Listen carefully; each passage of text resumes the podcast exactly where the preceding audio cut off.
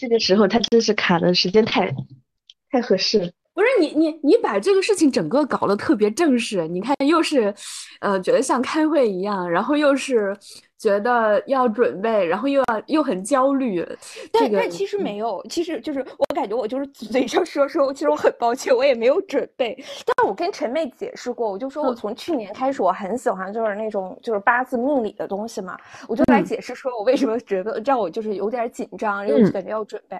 就是在我的八字配置里，我是完全没有食伤，没有时尚代表是什么？就是它代表输出技能、才华表达，就是 totally 没有。所以你看，我连一个朋友圈都没有，就。是，那就是从我自己个身的性格里面，他他就是没有，就是输出这一项，就我没有这个输出的技能点。所以你说跟你聊个半小时一小时，我说，哎呀，我的妈呀，我那我能聊啥呀？就这个问题，你你太专业了。我现在就打开我那个八字，看看我有没有时尚。哎，你是懂的是吗？我不懂，但是我不懂，但是我有一个 A P P 叫测测，此处是一个硬广。啊。你你就看你你你基本的知识会有的吧，就年月日，就是怎么看。我给你，我现在就截图发给你，好吧？啊啊，好呀，嗯，我给你。但其实我也不懂，但是我能告诉你什么是你的时尚。但我觉得你非常典型的，你肯定是时尚还挺旺的人。我已经发给你了，你可以看到了。嗯。你你是一个就是癸卯的日主，你其实最重要的看八字盘，你不有年月日时嘛？最重要的是看你的日主，它代表你是什么？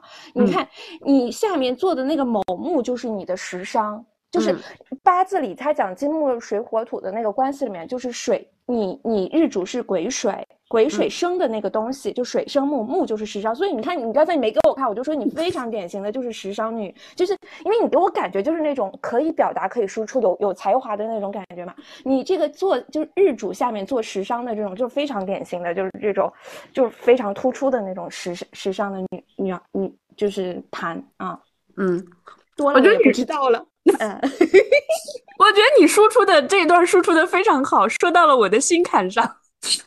对，而且就是我大概看啊，就是你是一个水水水能量很强的人，就是你可以这样看，你看你有三个癸水，你的月柱、日柱、你的时柱都是，就这种其实是很强了，就是你是一个回水能量，就是你的水能量很强的人，然后你又水能量强，就是这我们说常说就叫身强，身强的人，你如果能有有输出，其实挺好的，就是代表就是把你的能量有一部分表达出去了。你像我也是个身强，但我是个身强的物土，我但我。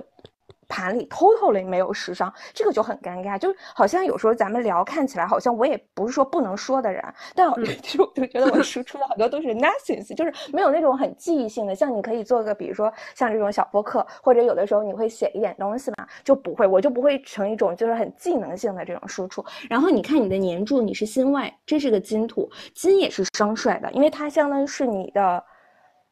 就是生你的东西也是增强你本身的，所以你是一个就是本身你的癸水能力很强的，但是你坐下又做一个食伤，我觉得这个很好，就是代表你的突出特点。其实你可能就是通过这个食伤来来生财的那种，就是可能以后你赚钱的思路就是这个。你知道这段话最戳痛我的是哪两个字吗？嗯，叫以后。就我以为我，我以为我这辈子跟你你现在赚钱应该也是哎，你这个没有没结到大运是吗？大运在那个流盘里面。嗯，你要看吗？看看，看看看也行，但我不太懂。但是我只是想说，其实八字这个东西，它有点好的东西，它是。它不仅看静态，它可以帮你看动态，就是你可以看你现在是走在哪个大运上，你下一个大运是什么。有的时候，但是这个东西它很复杂，不能单纯的说好说是坏，因为它就是命理的东西很多。但有的时候它是可以帮你做点预判的，比如说，哎，我知道我为什么就是，比如说过去的十年或者过去的几年我过得很辛苦，其实确实可能是你走在了一个对你相对来说没有那么就是让你感觉到舒服的那个大运上。好了，我发给你了。嗯，我看一下啊，你要你看这个还挺明显的，你呃，等一下，哎，好像发错啊，没有没有没有，对的，是是你是你是你啊，我看啊，一一二年、二二年，你看你二二年到三二年是走在一个新的大运上嘛？你走在一个丁酉上，丁酉大运，那就是从去年嘛，嗯，对，哎，你换工作是啥时候换的？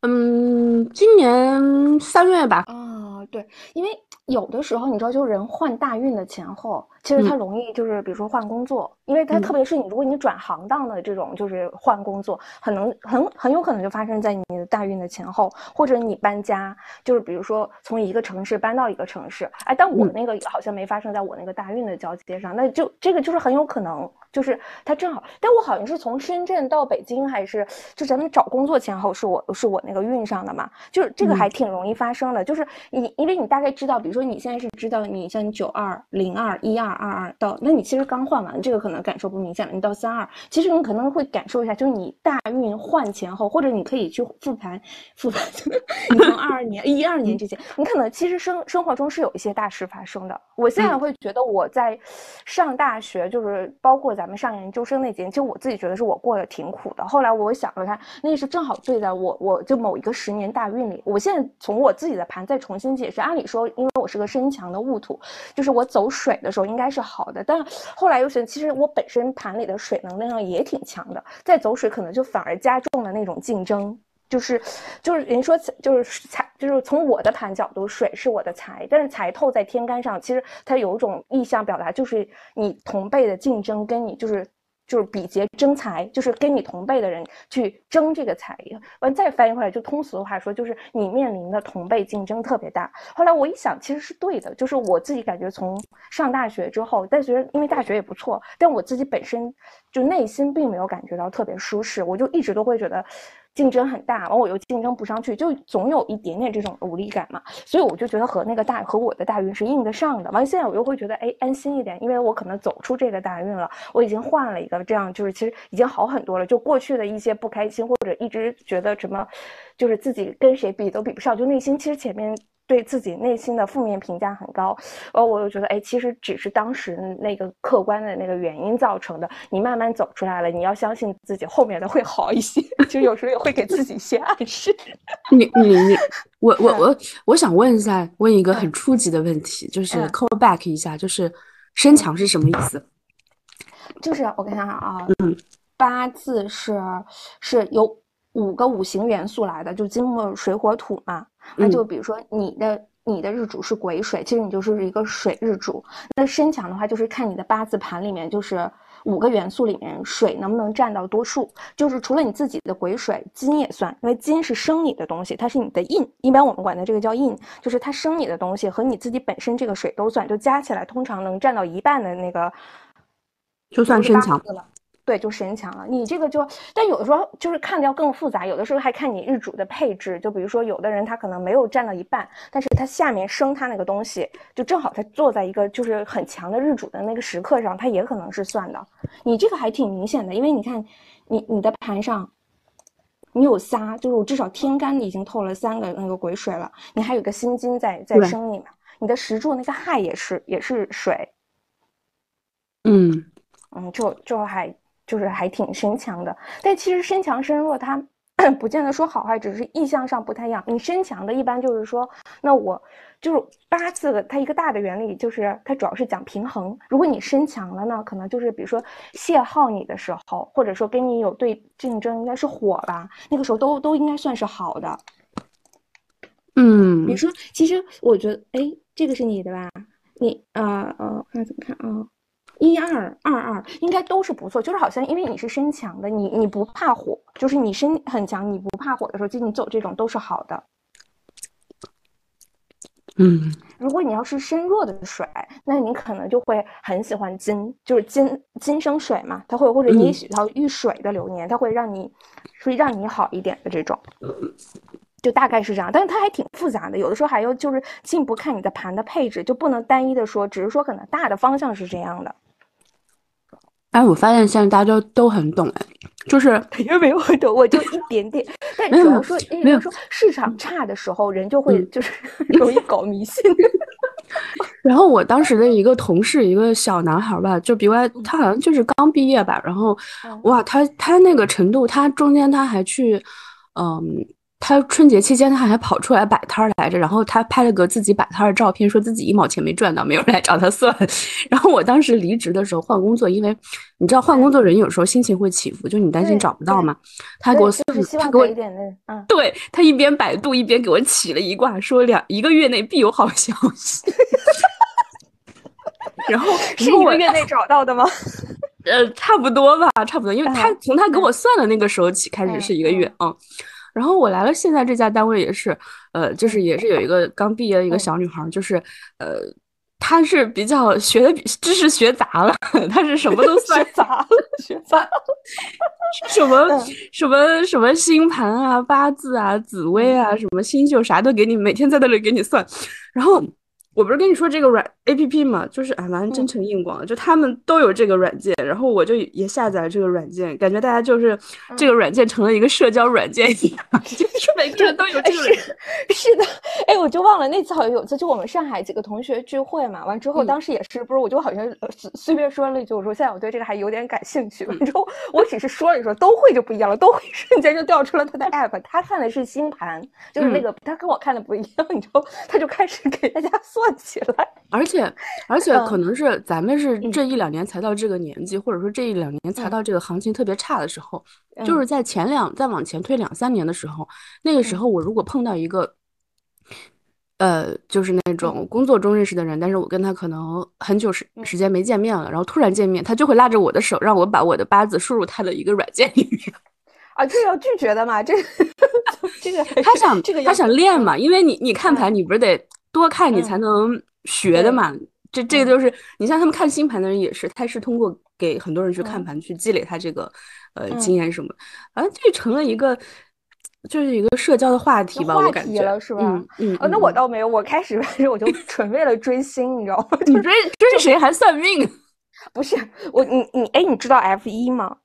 我我知道你追 F 一是吗？对，我是去年我特别喜欢那个汉密尔顿，完我那就是他是我知道他跟他跟我爱豆关系特别好，我爱豆叫内马尔，他俩关系特别好啊，对，对是兄弟嘛，异性姐妹，就是在那个，对对，他叫四四嘛，对吧？我都知道这个，我本我不看 F 一的，我是因为呃喜欢内马尔，我才知道他的一些事情的啊。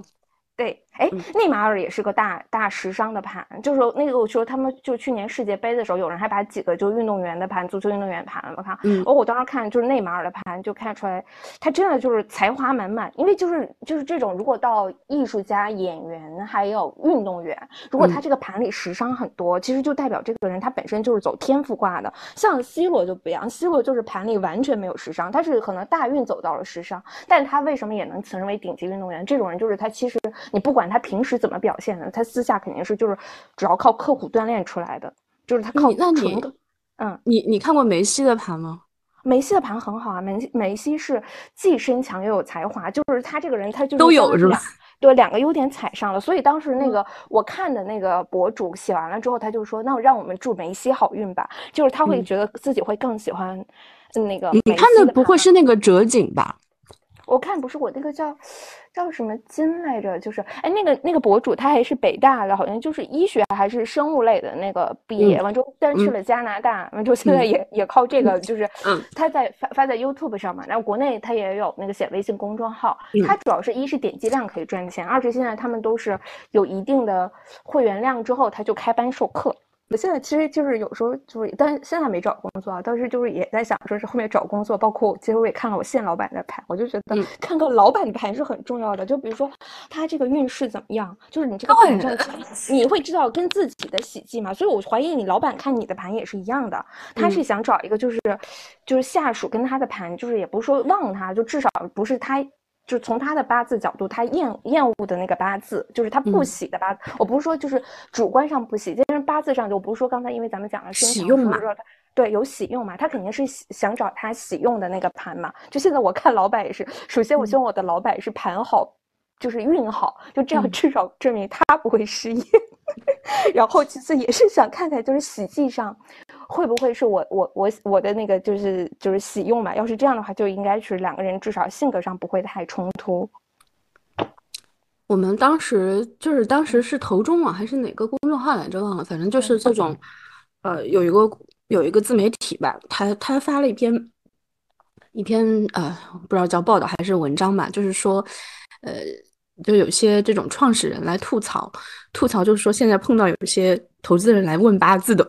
但但我觉得这个有点尴尬。实际上你会拿他的身份证嘛？身份证上就是你你你用你这个 app，就是你也能排出来，只是没有最后时间的那个点嘛。但是没有时间的点，你前三柱有的时候就是有的是比较也能看很多，对，能看，而且大运呢是能看出来的。完之后你你就要再拿着他的简历。其实有时候也能大概对 对出来，它就是是一个什么时段的时辰，就是就是也可以。对，就很很尴尬。我我我印象确实有点太突破，我觉得有点突破那个人与人的那个。这是人家隐私，对你你跟人家合作成了生意，说你不合作，你拿拿这种东西来，有人很很忌讳的。对对呀，而且说你想拿我的盘干什么呢？就是万一你后来转手你去投了我竞争对手，你给我扎小人。哎哎，但我现在真觉得你你还挺厉害的，因为咱们就是因为就一是你这个现在的这种工作，就是可能感觉要经常见一些，可能是不是要见被投企业，就是跟着人家的那个话题聊。就是我我的意思就是你你我感觉你超级 knowledgeable，就是你看我开口说了一个什么，你就可以咔咔咔聊出来好多。我但但是是这样的，你这个这个我就说说回来了，就是我其实每份工作啊，除了。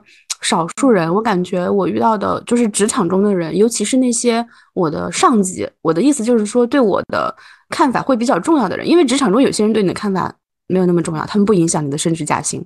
就是所有他影响到我升职加薪的这些人，嗯，我觉得百分之八十的人都认为我是一个，嗯，特别内向、特别 I，然后特别的不擅长、特别冷场，然后特别跟人无法去展开话题，嗯。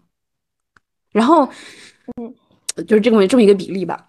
嗯，但我觉得你不是，你的盘从你的盘里看，你不是，我非常典型的一个可以有才华、有输出的人啊。我自我自己分析过这件事情，就是因为，就是这些人他们往往跟你是有一个呃级别的，他们都是你的上级，然后包括你工作中你遇到的这些人，就是外面的人，公司外部的人，他们大部分人。呃，现在好一点了。以前大部分人他们年龄比你大，又是男性，然后他们的呃怎么讲，社会地位比你高，然后他们又很有钱，所以还有一些人，他们可能来自他们不只是财富的问题，他们可能比如说来自一些呃，就是很有权利吧。就你你无论是公司内外，就是决定你升职加薪的都是这样的人。然后我跟这样的人打交道的话，跟我跟咱们朋友聊天啊，或者我公司中大家平级的同事聊天。那种状态是完全完全不一样，你就会想很多。我我不可我我我觉得我上来跟他聊八字，我会特别有负担，我也不想跟他聊。我。嗯，但是其实我觉得有个很大的问题，就比如说像我们这个聊天，我们这个其实平等的，只是大家开场的时候就可能在找一个话题来聊起来。他可能哎，你感兴趣，那我们就往这个聊。完或者说哎，那这个好像我抛出来了，大家并不感兴趣，可能我们就换一个话题。但这个是平等。但可能在你描刚刚描述那个场景里，我觉得话题的选择其实基本都是在你的老板上嘛。他们可能更多关注的这些，其实从我们来说。并不是很感兴趣，就是可能勉强的帮他，可能搭个话，就是起个话头聊一下。但因为我们本身，比如说在价值观上，或者去生活圈子上，就都不认可这个话题，或者离他们的这个有点远，所以就很难聊啊。我我就是觉得是有这方面的原因。对，一个是你说的是离得有点远，再一个我觉得还有就是你说的另外一个就是你的价值观差异有点大，它不只是知识结构的，知识结构和你的生活体验的问题，是你。你不认可他们说的，然后这个时候你附和吧，我也做不到，我也没到那份儿上，然后我反驳吧，那肯定是不合时宜嘛，那我就只好沉默嘛。哎，但真的，其实，哎，我有点好奇，因为我刚其实提到这个，我我是觉得你挺厉害的，因为你基本后面就是一直都是在这种就是像投资岗嘛。我是觉得，我我自己觉得投资经理他很重要的一点，他就是要和就不同的人打交道嘛。而你一直在还在这个行业里干，我就证明，我就证明我我我还是可以 survive 的。我觉得我我其实一路上有一些，嗯，每次换工作都有一些运气的成分吧，当然。我觉得大家换工作都肯定有机缘，他不是说完全一个，嗯，对，就是说一定就是说我是这个岗位所有竞争者者中怎么最好的，但是我总是每次都是那个，就我可能不是我简历可能不是最好的，但是恰好他们有这个缺口。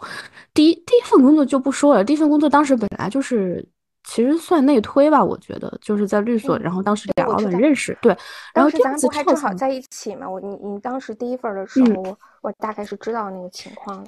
对，其实那个也有，就是我我感觉我后面三份工作就是被我第一份实习串起来了。虽然我对我第一份实习非常的有怨言，但那个实习是我自己找，没有什么什么别的，就自己找。但是我后来每一个工作，嗯，都有一些这种不算内推的内推的这种因素在。然后第一份正式工作就是其实就是实习那边推过去，然后第二份一开始也是我自己找的，但是等到我面试的时候，那个人突然跟我说了一句，他跟我前老板特别熟，然后。这是第一，第二是他是我的本科的学长，然后第三是其实按理说，其实学法律在投资岗还是挺受歧视的。我现在遇到，包括我也遇到一些别的学法律的投做投资人，可能做着做着也就逐渐就边缘化，也就出去了。就我自己也深受这种歧视，他们不太喜欢学法律的人。但当时是因为他们恰好要找一个有这种文娱产文娱产业背景的人。对，其实你现在你去找投资岗的话，是没有人会去招这种看过文娱行业的人，因为这个行业已经被资本市场彻底抛弃了嘛。然后当时，嗯，而且就是恰好是在那个时间点跳，然后那个公司它正好正好之前做了几只文娱的基金，他们的几个 LP 也都是这种，呃，文娱领域内的这种上市公司，他们想找一个有这种背景的人，就就只此一家，我就是，反正就是各种机缘巧合，我就我就去了，然后。嗯，我当时跟他说，你给我发 offer 之前，你不要跟我前领导讲我来这里面试，我还没跟他提呢。然后他说好的，所以就是等我正式辞职以后，他俩才打了个电话，意思是说，就我到他这里来。对对对，然后包括后来大家还一起吃过饭什么的，就是对。所以第二份是啥时候啥时候走的来着？你第二份？嗯，二一年五月，二一年五月。嗯哦，那其实我们那个时间差不多，就是跟我那什么离职的时候差不多，就是咱们俩第二份那个时间有有点像哎，差不多。对，然后这次的话，他倒是跟那个之前的这次的原因也是因为他们这个投资岗，他们这个公司有一个要求，就是所有的前台部门都必须配一个财务、一个法务背景的人。你可以不干这个活儿，但你你部门里面必须有学这个的人。嗯，哦 就是有这个硬要求在，所以他其实我的竞争者范围就缩小了，就相当于是干过投资的学法律的人。哇，那 对他就要这样的人。是，哎，但你现在已经转赛道了，就没有专门去投文娱了，是吗？我们现在是纯，就我上份工作其实后来也不投文娱，因为要不怎么说是运气呢？他是奔着就是招文娱的人进去的，结果进去以后一个文娱项目没投出去。就投的都是硬科技，就已经不投文娱了，所以现在更不投了。现在我是那种偏嗯。啊，就是特土的行业，什么物流啊、基建啊。我其实有点感感觉的，因为咱们俩算怎么说呢？算其实也算同一个行业吧，虽然是岗位不同。就前两年，我我能感觉到文娱是前两年是一个就行业低点嘛，所以他就没投。我你在你说的大概二一二二，我们也在投硬科技，就特别疫情之后那会儿就开始疫情了。完今年我我也感觉到我我我手上我们代表那些 VC 啥的也在投一些很土的那种，也不说土，就是就偏传统制。造了，我觉得它就是目前的一个投资风口，但是我是觉得，就是从这个周期上来讲，文娱说不定是还是挺有机会和前景的。就你后面有没有考虑再再回到这个文娱赛道呀？嗯，文娱老实说回去很容易，因为文娱没啥门槛。对我来说，你要进硬科技啊，或者进进这种基建类的，是有门槛。他会觉得你你比如说你没有工科背景，他可能喜欢招一些学过工科的。对。对，然后回到资本的判断，就是嗯，短期内不会好的，因为短期内不会好的，短期内不会好的，就是 其实你如果是狭义的文娱啊，特别狭义的就是影视行业嘛，嗯，影视行业现在就是哀鸿遍野。就我昨天碰，就是他是跟我们合作的一个呃管理人，就他们做管理，我们是他们的 LP，然后嗯。他们投了好多这种做影视的，就是基本上这几年就是从几千万、五六千万的收入，现在做到五六百万收入，就是就是因为现在他就是不给你，你要上去，你不是得拿那个拿那个龙标嘛，你得拿许可证嘛，他就是不给你放，你能怎么办呢？就当时那个人也说，现在比比影视行业更惨的只有 K 十二了，就只有 K 十二了，K 因为 K 十二是彻底没了嘛。但是你前两年我我是觉得，因为受到疫情嘛，所以其实你比如说你剧组开不了机，或者说不不不，影视行业跟疫情关系不大，影视行业它就是纯政策，它跟 K 十二的悲悲剧是一回事儿，就是政策影响。那那你不投电影，就投那种就是就比如说擦边题材，咱投点像电视剧啊什么，就是就是成本低一点的网剧什么的。我我现在觉得不是有网剧也不行，网大也不行，都不行啊，不行是吗？都不行。嗯，那电子出版呢？就是你你你你前前出版就是正常正常搞嘛。但是你说出版，它不是一个，嗯，它不是一个资本会特别。当然，现在影视也是属于，呃，一个是政策一个原因，再一个就是说大家现在比较冷静了。它过了那个前两年那个互联网，因为互联网当时什么芒果、腾讯刚入阿里啊刚入局的时候，把这个行业炒得特别高嘛。就现在大家发现这个东西不是说靠互联网可以炒起来的，也也有一些热钱的退潮吧，嗯，但是总体上来说，它是有概念在那儿的。然后回到出版，就是一个比较传统的行业，它很稳，它没有什么爆发性，它不像电影一样，它就是电影其实跟跟炒股差不多，跟期期货差不多，就运气成分。我觉得，我觉得电影运气成分特别大，就是电影投资，然后。但出版不是出版，我觉得就跟制造业差不多，传统制造业差不多，就是一个很稳的事情，就是它不会，你不会太亏钱，其实。但你要说挣多少倍多少倍，也也不会，就是有一跟跟放在银行存款差不多，就就这么一个故事啊，它不是很性感。出版前两年就感觉就是有一些 IP 火起来之后，好多版权不是也卖的挺高的吗？对，那个是 IP 火嘛？但你你看这几年，你比如说前几年 IP 不都是耽美嘛？现在耽美也不做了呀。对，耽美现在整个就已经那个卡掉了嘛。对，不做耽美了。你你你你做耽，你做出版，它是比如说现在耽改剧就是上不了嘛。嗯，对。你耽改剧上不了，你不能影视化把它放大，其实你指数对指数的销量是有影响的呀。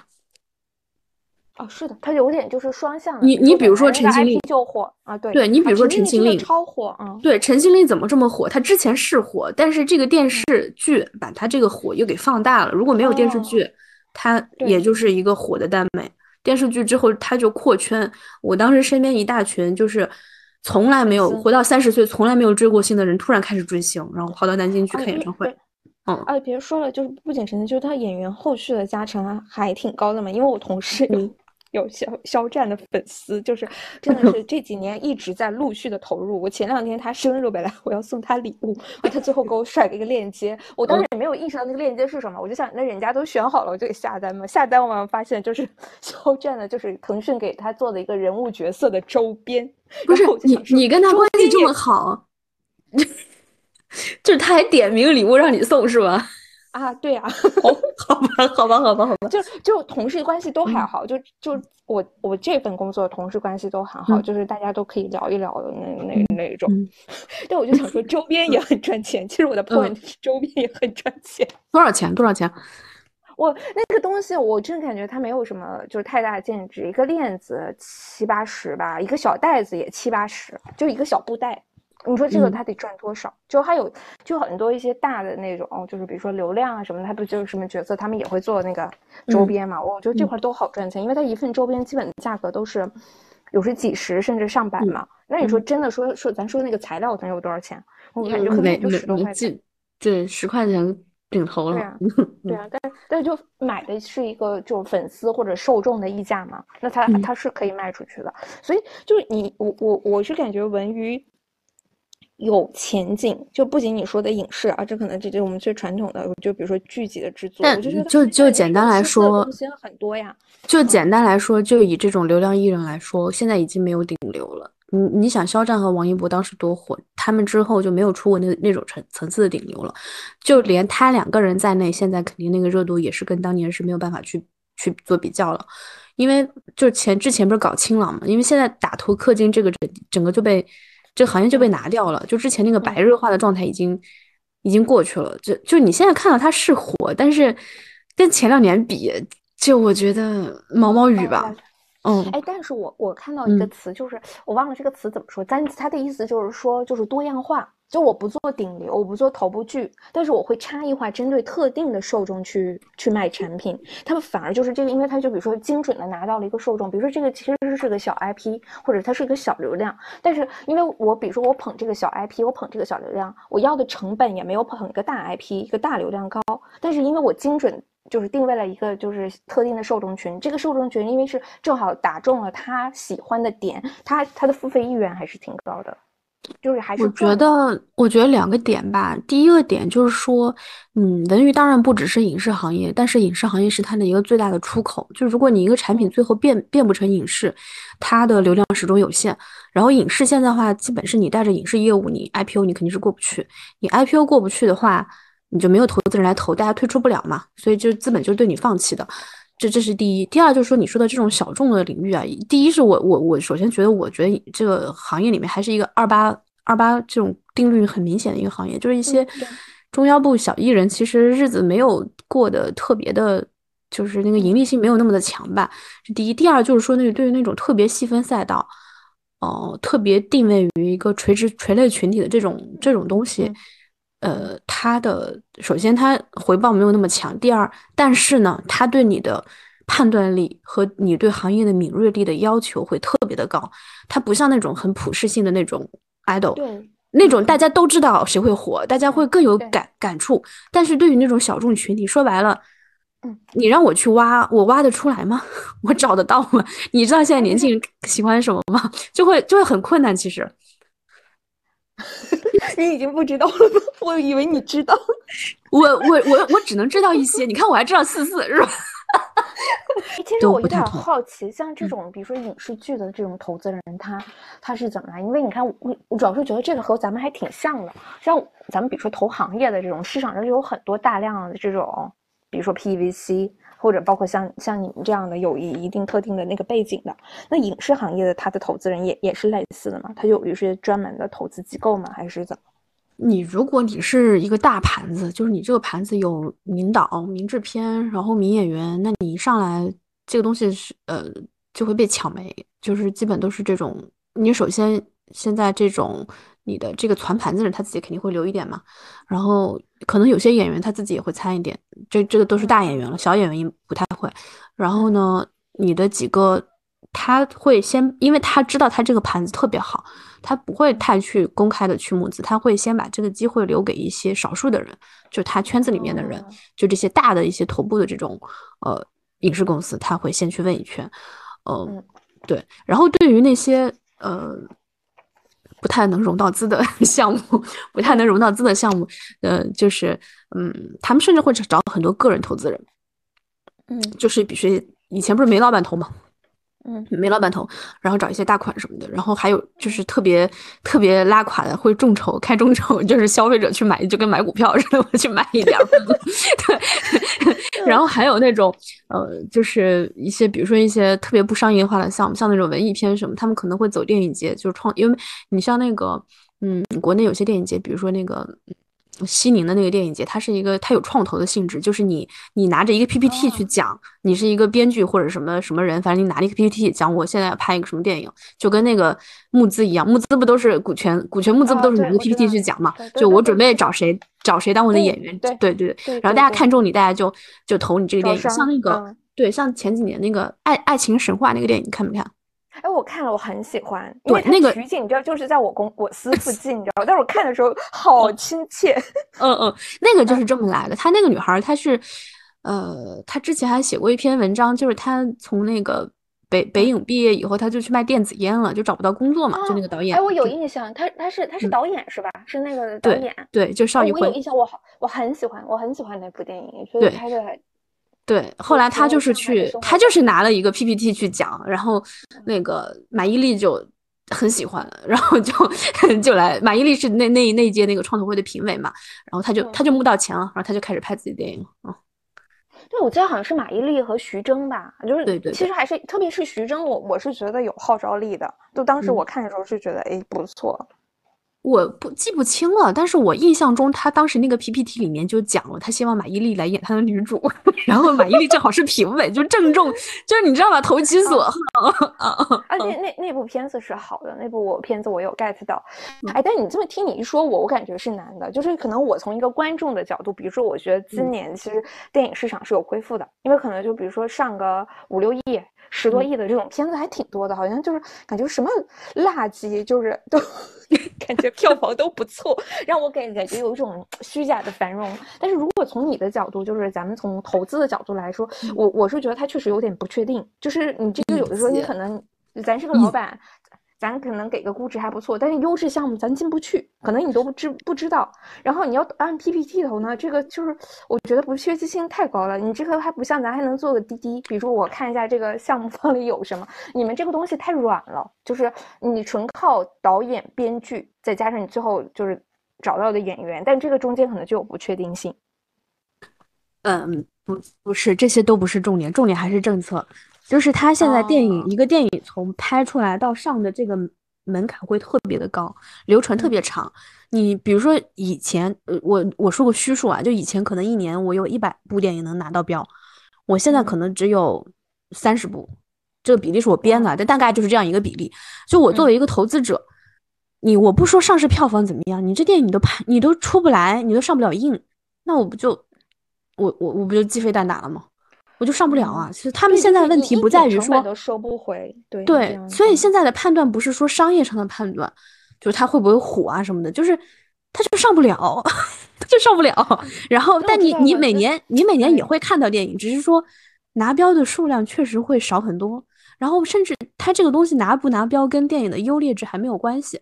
就我前几年就是去年还是啥时候跟我朋友吐槽，就是说好多大导演就是可能。像什么那个叫什么来着？啊，想不起来。Anyway，张张艺谋还是能拿的，就是某些大导演他都拿不到，但是一些，但是就像你说的一些烂片都在上，他们能拿到，他们是比那些大导演牛逼吗？但他们都能上，所以，嗯，就是你你这这这这个是说你作为投资的角度，如果是作为咱们普通老百姓，咱们不考虑这么多，咱们作为一个就业的角度，比如说前几年我们家有些小姑娘学那个高中，她就想学那个。戏文嘛，就是戏剧文学系，那不是艺考嘛，他也得去培训什么，他不是走正常高考的。嗯，我当时觉得挺好的，因为我感觉我们当时签的那些编剧收入都还挺挺不错的，就比我比大家普通人想象中那种干编剧这一行就还挺苦，不是那样的。我觉得他们还是可以出来的。但是你如果在这个时间点上问我要不要学这个专业，我肯定说你不要学，你干点别的吧，你别学。哎，你有你有没有就是觉得哎？但你现在太忙了，就我觉得你有没有可以，比如说在 你的行业经历啊什么，给写个小说什么的，做个输出。因为因为你知道，就是今年还上了芒果台那个电视剧，叫什么叫《装腔启示录》？这不是在嗯，你知道是在那个他那个人是在一开始在豆瓣阅读写连载的。对对对，我还看了一点，但是我说实话，我看了就是几章之后，我看不下去了。我觉得那个女生确实就是那个不叫《装腔启示录》吗？就很装是吗？对我，我能能感受到那个 装逼感，而且他写自己在红圈所嘛，但是我就听他描述的一些那个，但是不是想，如果我说错了，就是也请作者原谅。我当时就感觉是干的实习生嘛，就是这个活儿，就是我感觉看不出来他真的就是做了啥那种感觉，就是感觉就是写的很浅，就是，但是我可能也是受不了那种太职业性的作品，但是他很火呀，我就是包括他最后，我我跟你说，我我当时身边很多人来。找我问这个剧，因为他们都看了，他们可能因为里面提到律所、律所投投行什么什么，就投资什么，他就我我没有打开那个书，我也没打开那个剧，这这个就跟我不想看那个令人心动的 offer 一样，我也受不了特别。就是跟自己嗯靠得太近的这种，跟我一样。但是我觉得其实你可以看一遍，就是找一些就是划分下它能成功的元素嘛。我我自己感觉，但因为可能这种作品没有打动我，但我看了两三章，可能最开始的时候就是因为他介绍了一个行业，他让人又感觉到好像描述的职场有有一点点贴合性，其实很多人是感兴趣的。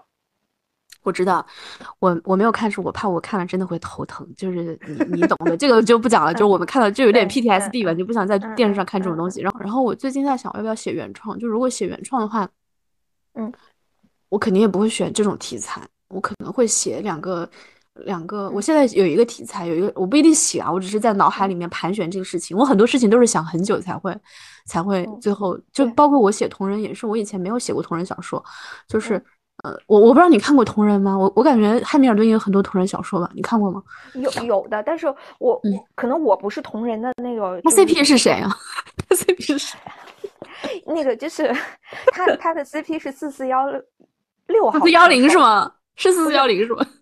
不是不是是六六那个就是叫罗斯伯格，就是他们俩的故事，说实话还还挺传奇的。就是从小长大是那种有点青梅竹马型的。我说当时都没火的时候，还约定说以后两个人一起在最好的车队一起拿 WDC，就是世界冠军啊。结果后面真的在同一个车队了，因为他之前是不是跟那个夏奇拉还约会过？假的，假的是。夏奇拉转手就在美国找了一个是棒球还是什么运动员？篮球，篮球那个吉米巴特勒，不是夏奇拉的老公皮克杰拉德，就是她前夫，然后还有她的绯闻对象就是四四，然后还有她后来找的那个吉米巴特勒，这三人全是内马尔的好朋友。然后我觉得夏奇拉，你跟内马尔这个关系圈，就是你在还他找男朋友。哎，但是说实话，我作为粉丝，我是支持的。我当时觉得就是思思和郎姐是配的，但我觉得可能郎姐没看上我我看吧。就是说，你说那玩意儿，我说知道呀，就是姐妹嘛。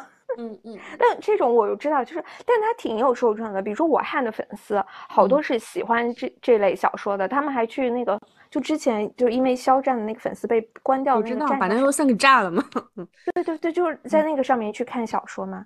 因为我我是觉得好像，比如说像我汉的粉丝，他们很多都是就是女大，然后其实阅读能力也很强，就基本都是可以去看英文小说的。很多还是就是我看是留学背景的嘛，就是就这样啊，他们都可以去看的。但我不是这块的受众，但我我是知道。我之前听了一个播客，我就听了一会儿没听完。他那个人听了一会儿，突然他一开始没想说他是他就是一个匿名的嘉宾，听着听着，他突然开始说现在这个 F 一这个圈子里面的百分之多少，感觉一半以上的产出就是不是文字类的，就是这种漫画呀，就是画画呀，或者是视频类的，都是他搞的。啊，是吗？还是 F 一的大手？但是现在，因为说实话，我我还有点过气了。我觉得可能比较火的是那个，就是一六勒克莱尔嘛，勒克莱尔那个就法拉利的车手那边，包括去年我感觉勒克莱尔跟那个维斯塔潘的 CP 啊什么的，可能你还是哪个车队的？我看是奔驰啊，梅赛德斯奔驰。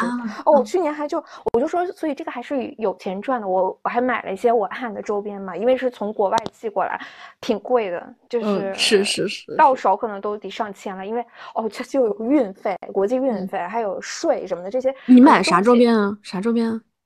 就一个笔架，你知道吗？但是说，据说是从我汉的赛车上拆下来，但我到手之后，我也不知道到底是哪个部分是从我汉的赛车上拆下来的。但是我花了一千多，我汉还有自己的品牌衣服嘛，我我买了一件。但是你知道，国外的那个衣服就是最小码，我套上去也很离谱。前两天给我妈穿了，穿的还挺合适的，天天穿那件做饭。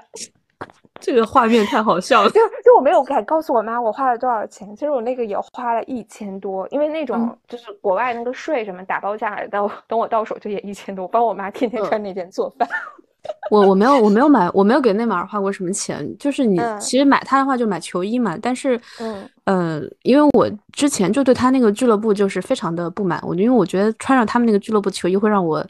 有一种生理性的恶心，就果然他就是今年也解约了，而且是一个属于一个解约的极其的不愉快，都不是普通的不愉快了。那你你想，假如说我当时花一个很贵的价格买了一个球衣，然后这个时候看到一个背刺他的俱乐部，我放在家里，我还我不我不得把那个球衣给剪了呀？然后哦，了解。但但我汉在奔驰好像开了。十年还是十一年了，它主要的 WDC 都是在奔驰拿到的，所以就是奔驰的周边是卖的很好的。就我看有些铁杆的那个就是车迷，我汉是一年要出 N 个帽子的，他们要收齐的，就有人会他有一个收集的癖好，他会比如说一年卖个六七顶款式的帽子，他会收齐，那一个帽子可能也要二百左右呢。下一步可以提车了，我就。是的，而且我因为这两年不是本来说今年要就是上海站 F 一要恢复嘛，然后后来又说没赶上，就明年，比如说明年如果我汉要来的话，我我应该是会去看的，我会去买票的，就这种钱我会花。对，这种我会花，就我我会比如说你见到他人的这种钱我会花，嗯嗯。但但我真就觉得我就，但我不知道这个也算不算文娱啊？就像今年比如说各种演演唱会。这种也卖的超火嘛。就比如说像像前两天，就是因为我同事让我一起去抢五月天，我去抢的时候，我发现办公室。就半个办公室的人坐在那里，大家都在抢，而且大家也没抢到，因为非常火。就我现在觉得，今年就是，但凡一个歌手就稍稍有点名气的，他的演唱会也卖得很好。今年五月天是五月天是代表型人物吧？我感觉朋友圈里面没有人不喜欢五月天了。现在就跟多多年前的周杰伦一样，都成了一个什么时代的记忆了，感觉。倒倒也不是对我来说，因为我平时不听。对我来说也不是，对我来说也不是。对我主要是我需要，如果我要去听花钱，我我觉得我是可以，就是我心理价位我是可以支持，我愿意花几百块我去看个演唱会，但我至少得听过一些歌嘛。比如说我有同事他很喜欢华晨宇，但我就我说不了不了，他诚邀我一起，我说不了不了，我说我一首他的歌我都不知道，没办法去。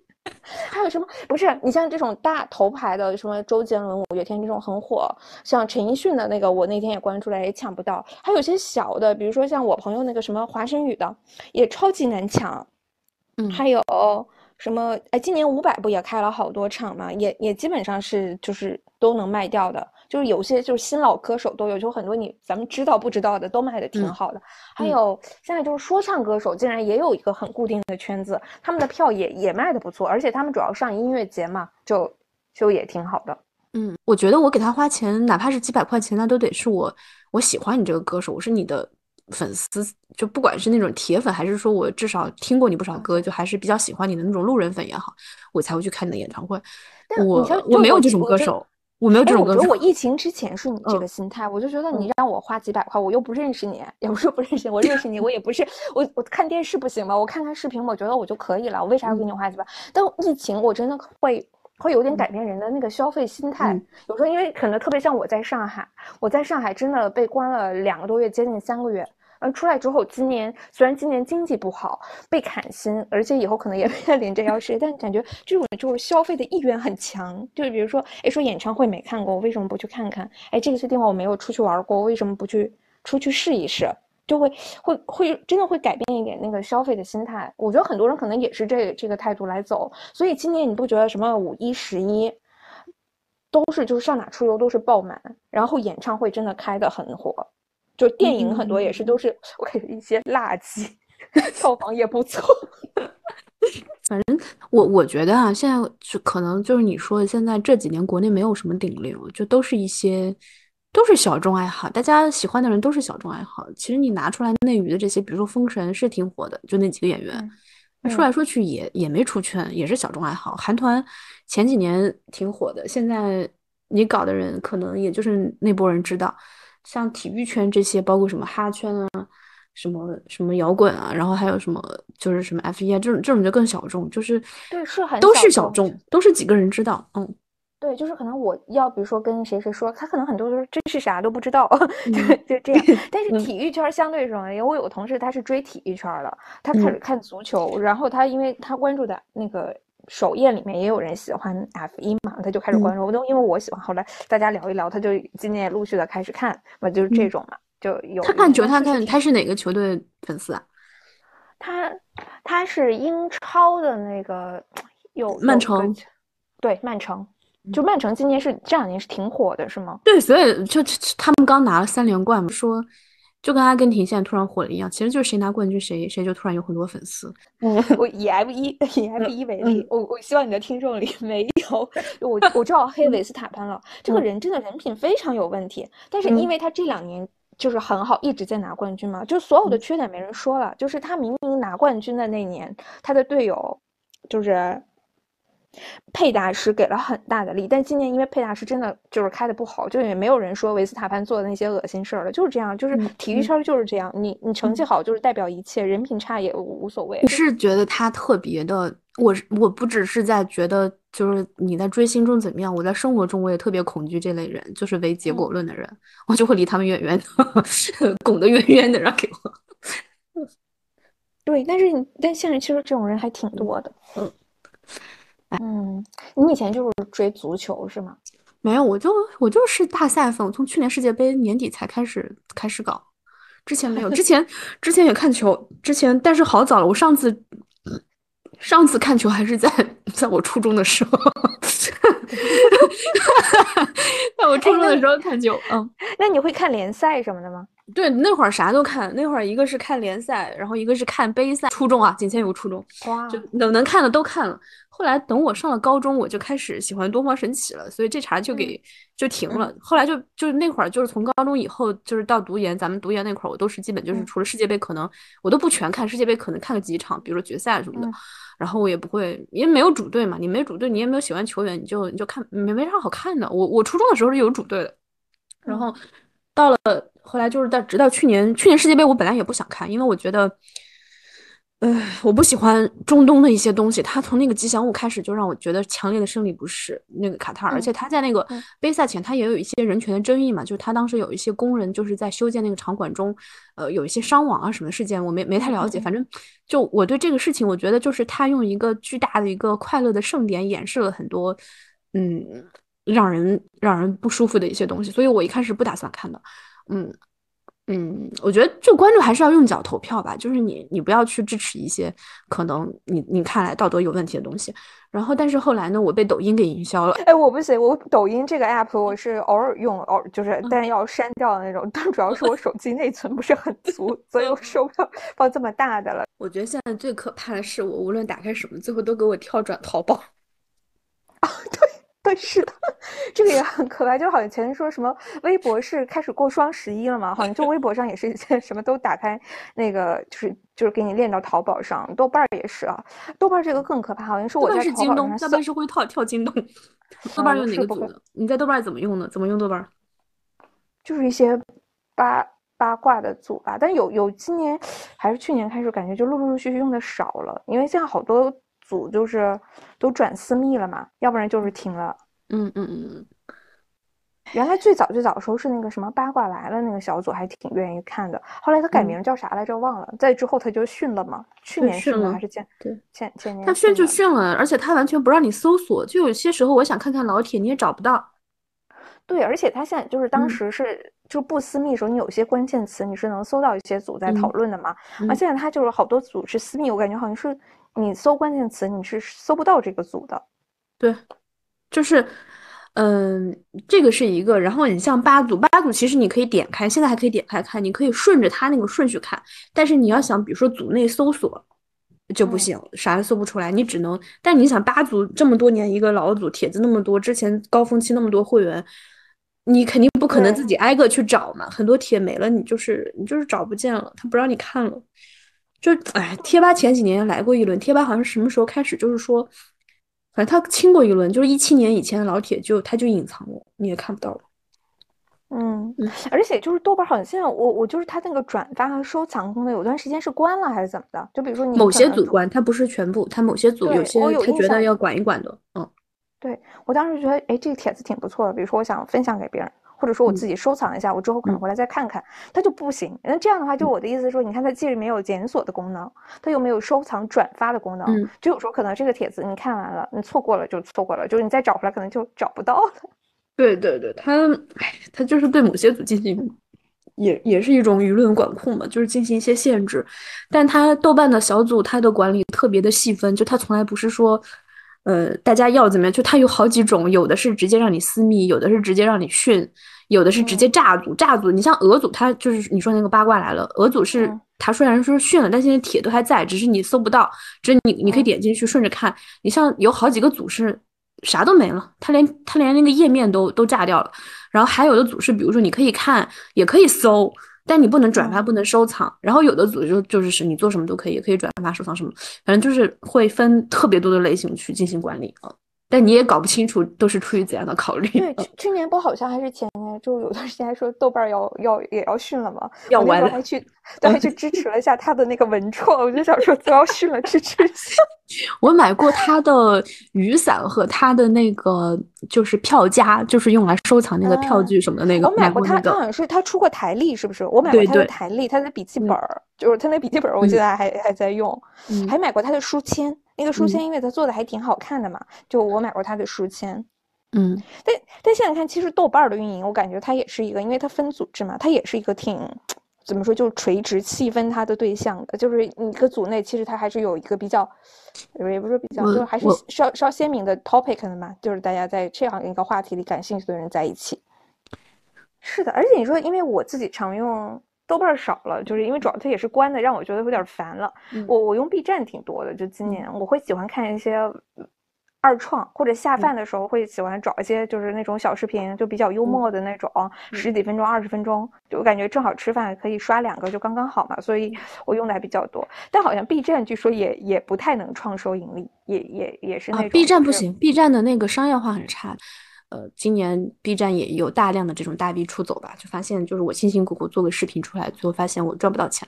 就就跑路很多了，但我我觉得这种其实还是应该鼓励的，因为 B 站其实最典型的就是内容原创嘛，就是也也就是我跟你讲，就是对内容要求特别高的地方，就是这种粉丝特别敏感，就他对内容的品品味啊、审美要求比较高的地方，你像豆瓣啊、B 站都是这种地方是最难赚到钱的，这种人最 最最难处、最鸡贼、最龟毛。但是对于那些下沉市场。豆瓣的用户又穷又酸又臭 又硬，就豆瓣的用户是最不值钱的用户。我接着说，还还有 B 站可以一拼，就是 B 站就是就是，我全中了。B 站是不插广告的嘛？B 站的完全没有那个贴片广告嘛。对，就是它可能有点不接地气儿。像我今年开始用小红书嘛，我我但我觉得还是。挺好用的，因为它有很多信息。因为我看它的定位也是一个生活指南。我对小红书的感觉就是它是一个百科全书。它已经没有小红书的时候，我以前是用知乎去搜很多。我现在就是有小红书以后，我就不怎么看知乎了。对，因为小红书感觉更接地气儿。而且我我认那天好像是我朋友也是评论说，可能因为也是女孩子，哎，要不就是陈妹评价说，因为女孩子用户多嘛，所以比较正能量。嗯。对你，你像知乎的那些人，他给你讲一些东西，你就很烦。你觉得就是一个男的在那里给你吹牛逼，显得他很懂似的。是的，所以我有时候看看我也不看。嗯，小红书就是你觉得有一个女生在给你分享一些故事，你就你就很想听。就包括，而且他那个知识真的是很全面。就包括我最近想搜一些，就是甚至就是就是学习方面的，我想搜一些就是国际公法类的东西，我还找到一个特别好的一个博主，他就会呃，他还有自己的一些呃，就是订阅，就我。他就会定期分享很多这种会议啊，然后这些文章啊什么发出来，就是你在里面你能找到，就是就大家可能一开始觉得小红书就是分享一些生活类，就是比如说美妆啊什么那种，其实不是。其实我觉得我还关注了很多那种设计博主，我现在特别喜欢看那种 AI 的设计，就 AI 出图的那种画画那种博主，因为因为很多粉丝其实包括画手他们不喜欢 AI，因为他们觉得。嗯，抢他们活了，就这种话你不能在同人圈说，就同人圈看到 AI 画的话就会都会来骂。但是我的我的那个小红书首页有很多那种，就是 AI 就是产出的一些一些作品，就就是因为小红书它毕竟是可以发图还比较方便的，所以有很多设计师啊什么插画师在上面分享一些东西。嗯。是我现在用的比较多的就是出行，就比如说你你去哪哪玩，他们很多人做攻略在小红书做的还挺全的嘛，就会有像你说的有一些，但我关注的很少，就是比如说穿搭美妆这个就偶尔看，因为可能是比如说我生活上遇到一些什么问题，比如说哎我这个衣服脏了，我应该到底用什么东西去清洁？这种我也会，我上次是我那个耳机，我上次是我那个手机，我在洗澡的时候我会拿进去，因为我会听听一边洗澡一边听播客嘛，要不然有点无聊嘛。然后呢，就因为在里面放，可能那个水就溅了，溅了进去，怎么回事？它那个，呃，公放那个喇叭就不响了，就是听不到了。后来我就在小红书上开始搜怎么办，然后有个人就推荐了一首，就是就是神曲，就是说他只要你把音量放到最大，然后播放这首音乐，他就会把那个水给你弹出来。然后我就播放了好几遍以后，我的我的手机就恢复正常了。对，所以就是说小红书，因为它可能更接地地气儿一点。所以呢，就是比如说他的一些推广，比如说，哎，说这个牌子的产品好，说这个，比如看你看穿搭博主，可能他推了一些什么服装呀、鞋子，或者得有的就是化妆，他会推一些护肤品啊、美妆，你你会考虑用，就是这种，你可能不会从他给的链接上下单。不过，不过总体上来说，总体上来说，我是什么都不会买的。我在哪个平台看的东西，我都不会买。那你真的是，你真的是太优秀了。我有时候会被就是。就是被忽悠着跟着走，我会跟着，就是比如说，包括就是朋友、同事推荐，或者说我看广告，有时候我会下单。我不会买，我我是我有受害妄想症，你知道吗？就你不给我推，我还买。我一看到有人跟我吆喝，觉得 这人想害我，想害我，想害你，这你说？哎，那我觉得其实很好呀。啊，对，你这样会有个。你有个比较独立的消费观。我我我上周跟那个老老夏见了一面，他他不是回来了吗？嗯，哦，他都回来了。对他好像回来回来一个月吧，嗯，才回来。哦哦。对，我就跟他聊了一下，然后他他跟我讲了一下他的生活。他说他现在社交为零，谁都不见，老师也不见，同学也不见。老师就是邮件嘛，然后同学也基本上很多学生就是博一的时候见过几面，后来就不怎么见了。然后他说他现在生活。呃，就是吃饭，然后，然后看看看文章，写文章，然后听听我的播客。我说我好荣幸啊！我说 哇，天呐，哇，哎，你知道，你知道我在跟你聊的时候，我是假定咱们没有听众，因为主要是我，我也不是说没有听众，所以我在说什么？我在没有熟悉的听众，对，没有熟悉的听众，主要是也是我自己代入了，我就假定说，因为我不听，我就觉得这个太小众了，居然还有熟悉的人听，那我好丢脸呀！因为，因为首先老夏他自己就。是播客听众，他不是因为我才听的，他本身他还推荐给我一些他喜欢的播客，这第一。第二就是说，呃，他觉得，我觉得也是因为他现在社交不怎么社交，他说对他来说，就是因为我我不止我我我还请过陆续请过几个咱们的同学，就好几个都是咱们同学，他觉得就是听熟，好像就是跟熟人聊天一样，所以他会听。啊，也对，就是可能就听听同学就是分享一下自己的生活。我还找他录过一期呢，嗯。啊，是吗？等我等我有空，等我有空来听。我先把你们，你这个叫小宇宙是吧？我先把小宇宙下下来。对对，然后我我估计咱们今天录的话，应该下周六吧。下周六我会放出来，到时候我发你们链接。嗯，啊，我就要上线了是吗？对，就是这样。哎，我我怎么给你署名呢？我怎么叫你呢？我我会我会写一个名字，本期嘉宾谁谁谁，欣姐。嗯，哪个欣？哪个心？三个金的心，但我想说，其实你看我这个名字，这个心也是我后改的。你能看出来这我在补啥吗？补补金啊？对啊，是补金嘛？就是金，其实五行里金就是代表我的时商，就是我因为是纯，所以所以现在我当时是没有 get 到那个人为什么取这个心给我嘛？就是改名的时候，我现在是 get 到了，他就是就是他觉得我五行里也是缺金，就是没时尚补金。原来如此，哎，那你说啊，水生木，我名字是有木字，然后也有，对，有木字，嗯，但是木其实是你的喜用，嗯，你知道吗？但我不知道你这个名字是不是没有没有没有没有，就是就是我妈瞎瞎写的，嗯，没有什么特别原因。哎，那就那我觉得它其实可能也是合适的，就是你带个木，就是木，我我是觉得应该是从你的盘里应该是你的喜用的，嗯，那我就不改了。哎，其实今年你是不是还有去年？其实你整体的感受是应该还不错，还可以。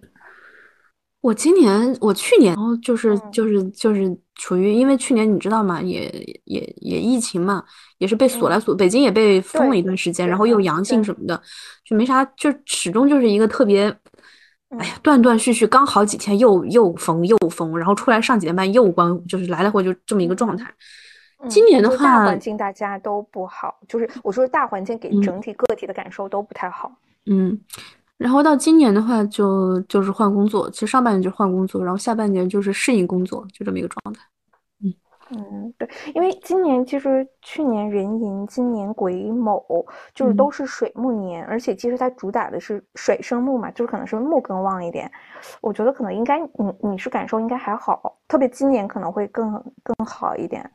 嗯，我的我的人格也有所变化。就我以前我在学校，我不知道你有没有感觉，我是一个特别特别丧的人，特别丧的人。但我现在变成一个，嗯，哎，我觉得还好，我就感觉是有点带着点文艺气息，带着点那个，就是自己的关注度，就是不会被别人就是 PUA 到，就是 就自己喜欢一些东西的那种感觉啊。嗯，就是我那几年比较愤世嫉俗吧，这样讲吧，就这也看不惯，那也看不惯。